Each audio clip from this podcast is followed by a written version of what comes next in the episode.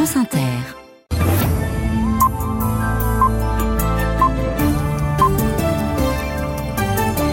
Le journal Alexandra Duboucheron. Bonsoir à tous. Des dizaines de colis parachutés dans le ciel de Gaza. 38 000 repas largués par des avions militaires américains. Opération impressionnante et évidemment insuffisante. On y reviendra. À l'étranger encore, l'Allemagne embarrassée par une affaire d'espionnage sur la guerre en Ukraine. En France, l'opération coup de poing d'extinction rébellion contre les polluants éternels d'Arkema dans le Rhône. Des visiteurs plus sensibilisés au mal-être des agriculteurs. C'est l'un des bilans du Salon de l'agriculture qui ferme ses portes demain à Paris. Et puis attention à la neige et au verglas demain dans le sud-est. France Inter. La France l'avait déjà fait, mais pour les États-Unis, c'est une première. En cinq mois de guerre euh, à Gaza, l'armée américaine a commencé à larguer de l'aide humanitaire sur l'enclave palestinienne assiégée et menacée de famine aujourd'hui, de l'aide alimentaire, Loïc Piala. L'opération, menée en partenariat avec la Jordanie, a permis le largage de l'équivalent de 38 000 repas. Il n'y avait ni eau ni médicaments dans les vivres envoyés. Ils feront l'objet de prochaines livraisons. Trois avions cargo C-130 ont survolé la bande de Gaza, des appareils massifs capables de transporter jusqu'à 19 tonnes de cargaison et rodés à ce genre d'intervention, mais ils restent moins efficaces qu'un convoi de poids lourds. Plusieurs ONG dénoncent une aide d'urgence au mieux symbolique par rapport aux moyens déployés. Le groupe britannique Oxfam estime que l'opération sert d'abord à soulager la conscience des officiels américains dont la politique contribuerait à la situation désastreuse à Gaza. Pour Robert Ford, un ancien diplomate spécialiste du Moyen-Orient, Israël a humilié les États-Unis en ne laissant pas d'autre option à son allié historique que cette assistance aérienne de dernier recours. Washington n'a pas plus d'influence sur Israël que le Caire ou dans le domaine humanitaire, dit-il. À Los Angeles, Loïc Piala pour France Inter. Les négociations pour une trêve à Gaza reprennent demain au Caire en Égypte. La balle est dans le camp du Hamas. C'est ce qu'assure ce soir un haut responsable américain. Il affirme qu'Israël a plus ou moins accepté un accord. Volodymyr Zelensky réclame à nouveau ce soir plus de systèmes de défense aérienne et plus vite pour une armée ukrainienne épuisée et une population terrorisée. Le président juge incompréhensible les jeux politiques internes et les différends entre ses alliés occidentaux qui entraînent ces retards de livraison selon lui. Dix personnes ont été tués la nuit dernière dans plusieurs frappes russes, dont une sur un immeuble d'Odessa qui a fait sept morts. Déclaration euh, de Volodymyr Zelensky alors que l'un de ses partenaires clés, l'Allemagne, fait face à une crise imprévue, la diffusion en Russie de conversations militaires entre des officiers allemands à propos de l'Ukraine. Pour le général Vincent Desportes, ancien directeur de l'école de guerre, c'est clairement une tentative de déstabilisation russe cette divulgation montre bien une vulnérabilité chez l'adversaire. Est-ce que c'est une vulnérabilité structurelle ou est-ce qu'elle est exceptionnelle? On ne sait pas. Mais en tout cas, cela fait peser des doutes sur la fiabilité d'un acteur euh, important et cela ne va pas pousser les Anglais, les Français et les autres partenaires à dialoguer de manière franche et claire euh, avec leurs partenaires allemands. Donc on démontre une vulnérabilité. Si les Russes sont capables d'intercepter une conversation euh, entre des responsables de, de haut niveau, c'est qu'ils sont probablement capables d'en intercepter d'autres. On voit donc que c'est un, mauvais coup, un mauvais coup porté euh, à la coalition euh, occidentale, et je pense qu'on doit s'attendre d'ailleurs à d'autres divulgations qui chercheront encore à affaiblir et à mettre en difficulté la coalition occidentale. Le général Vincent Desportes avec Valérie Crova pour France Inter. En bref, Donald Trump remporte les caucus républicains du Missouri et du Michigan aux États-Unis, deux victoires qui rapprochent encore l'ancien président de l'investiture euh, de son parti pour la présidentielle de novembre. Gérald Darmanin dénonce un acte antisémite et inqualifiable après l'agression d'un sexagénaire hier à Paris. La victime qui portait une kippa affirme avoir été rouée de coups, de pieds et de poings à la sortie d'une synagogue du 20e arrondissement. L'agresseur l'aurait traité de sale juif avant de prendre la fuite. Tout est mis en œuvre pour le retrouver, assure le ministre de l'Intérieur sur le réseau social X. Une enquête est ouverte. Huit activistes du climat interpellés aujourd'hui près de Lyon avec des dizaines d'autres personnes. Ils se sont introduit sur un site classé Céveso, l'usine du groupe chimique Arkema à Pierre-Bénite. Une opération coup de poing contre les polluants éternels, Solène Lehen. Les militants d'Extinction Rebellion et Youth for Climate parlent d'une opération porte entr'ouverte. À plusieurs dizaines, habillés de combinaisons blanches, de cagoules et de masques chirurgicaux, ils ont démonté les grillages qui ceinturent le site d'industrie chimique avant de s'y introduire et de taguer les murs de messages tels que Arkema ment. Les militants demandent qu'Arkema cesse de produire des PFC et PFAS, des composés chimiques de synthèse utilisés pour fabriquer des objets de la vie courante comme des poêles de cuisine, mais que l'on appelle aussi des polluants éternels.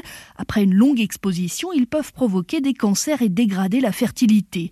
L'industriel est régulièrement attaqué par des mouvements écologistes et les riverains accusés aussi de rejeter sciemment des eaux usagées dans le Rhône. Le site est situé au bord du fleuve, dans la vallée de la Chimie, au sud de Lyon, le long de l'autoroute A7.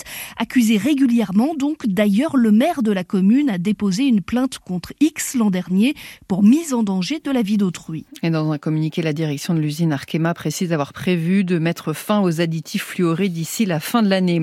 Plus de 8 tonnes de cocaïne saisies en mer dans les Antilles ces 9 derniers jours. C'est ce qu'indiquent les autorités françaises ce soir. C'est presque autant que le total des saisies pour toute l'année 2023. La Marine nationale a mené quatre opérations.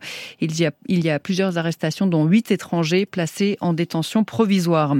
Le salon de l'agriculture ferme ses portes demain à Paris, qualifié de salon de crise cette année après les blocages et les actions des agriculteurs. Cette 60e édition aura été marquée par des scènes de violence inédites, ces heures pour la venue d'Emmanuel Macron, ces sifflets et ces jets d'œufs sur deux ministres, de la bière sur Marion Maréchal, du fumier aussi sur le stand de Lactalis ou encore la polémique sur le traitement des animaux. Mais peut-être plus encore que les autres années, ce salon a donné aux visiteurs l'envie d'aller à la rencontre des agriculteurs. C'est ce qu'ils ont confié au micro de Salomé Pineda. Guéric, 20 ans, a traversé la France pour profiter du salon de l'agriculture. Ce visiteur est venu de Castres avec des copains pour la bonne ambiance, mais pas que. C'est quoi, passer une très bonne journée, euh, et puis ça aide aussi les agriculteurs. Moi, je comprends totalement. Leur revendication, c'est une bonne cause quand même. Au milieu des allées, Catherine, elle, arrivée de Besançon, discute avec des agriculteurs. C'est quand même des gens qui nous nourrissent et euh, on fait en sorte justement d'honorer leur travail. Un soutien qui donne le sourire à Manon Claire, éleveuse laitière dans le Lin. on sent les gens un peu plus curieux. Ils nous demandent combien on est payé du litre de lait, quel produit on fait avec. Non, il y a quand même pas mal de questions, l'alimentation aussi. Ici, beaucoup de gens, même sans être issus du milieu, ont compris dans les grandes lignes la colère du monde agricole ces derniers mois. Bah, c'est qu'ils travaillent beaucoup et qu'ils gagnent pas beaucoup. Bah, le décalage des prix entre les différents pays au niveau européen et puis les charges. Parce que tu dois te lever tôt le matin. Je suis à 100% avec eux. Hein. Une prise de conscience porteuse d'espoir pour Colline Gilpa, elle qui est exposante pour la 17e année consécutive. On sent que maintenant ils veulent vraiment manger de la qualité. Et c'est vrai que là encore on vient de me dire, mais on vous admire, bon courage. Car la réalité pour cette éleveuse, c'est qu'elle travaille à côté comme secrétaire médicale pour compléter ses revenus. Le salon, c'est donc un moyen de conquérir un public pour essayer de faire vivre sa ferme familiale et peut-être un jour pouvoir s'y consacrer à temps plein. Un reportage France Inter de Salomé Pineda. Sur les terrains de Ligue 1, Marseille en très grande forme. Ce soir, l'OM s'impose 5-1 à Clermont-Ferrand et se hisse provisoirement à la sixième place suite de la 24e journée demain. Ce samedi était classé rouge sur les routes d'Auvergne-Rhône-Alpes aujourd'hui. Chassé croiser des vacances entre les zones A et B. Et surtout, avis de gros flocons demain. Mieux valait avancer votre trajet. Quatre départements sont, sous vigilance orange neige-verglas dès demain matin 6 heures. La Loire, la Haute-Loire, la Lozère et l'Ardèche. Aurélien Duverger, le directeur de cabinet du préfet de la Haute-Loire. On a un début de phénomène qui devrait commencer vers 4 ou 5 heures du matin avec quelques chutes de neige et qui va s'intensifier euh, à partir de 7 heures, à partir de 700 mètres, avec des chutes de neige qui varieront de quelques centimètres en pleine à au moins une dizaine sur les massifs. Donc euh, on a renforcé euh, les neigeurs. Ils sont à l'œuvre dès ce soir. Ils le seront toute la nuit et évidemment toute la journée de demain pour sécuriser au mieux les routes.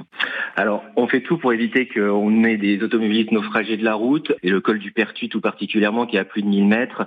Donc euh, les effectifs tourneront pour libérer de la neige ces routes-là. L'intensité neigeuse est attendue au plus fort entre 3 et 5 cm par heure et les services techniques arrivent à gérer un un enlèvement de neige euh, sur cette intensité-là. Donc euh, on est vigilant parce que l'événement n'est pas un événement anodin euh, dans la période, ça reste un événement neigeux classique pour la saison, mais qui intervient après plusieurs jours d'un temps relativement ensoleillé, où on pouvait penser que le printemps était là, mais l'hiver s'est rappelé à nous. Le directeur de cabinet du préfet de la Haute-Loire chez nos confrères de France Info. Et puis si vous comptez dévaler les pistes ce week-end, soyez prudents. Alerte orange aux avalanches pour la Savoie et les Hautes-Alpes demain. La météo.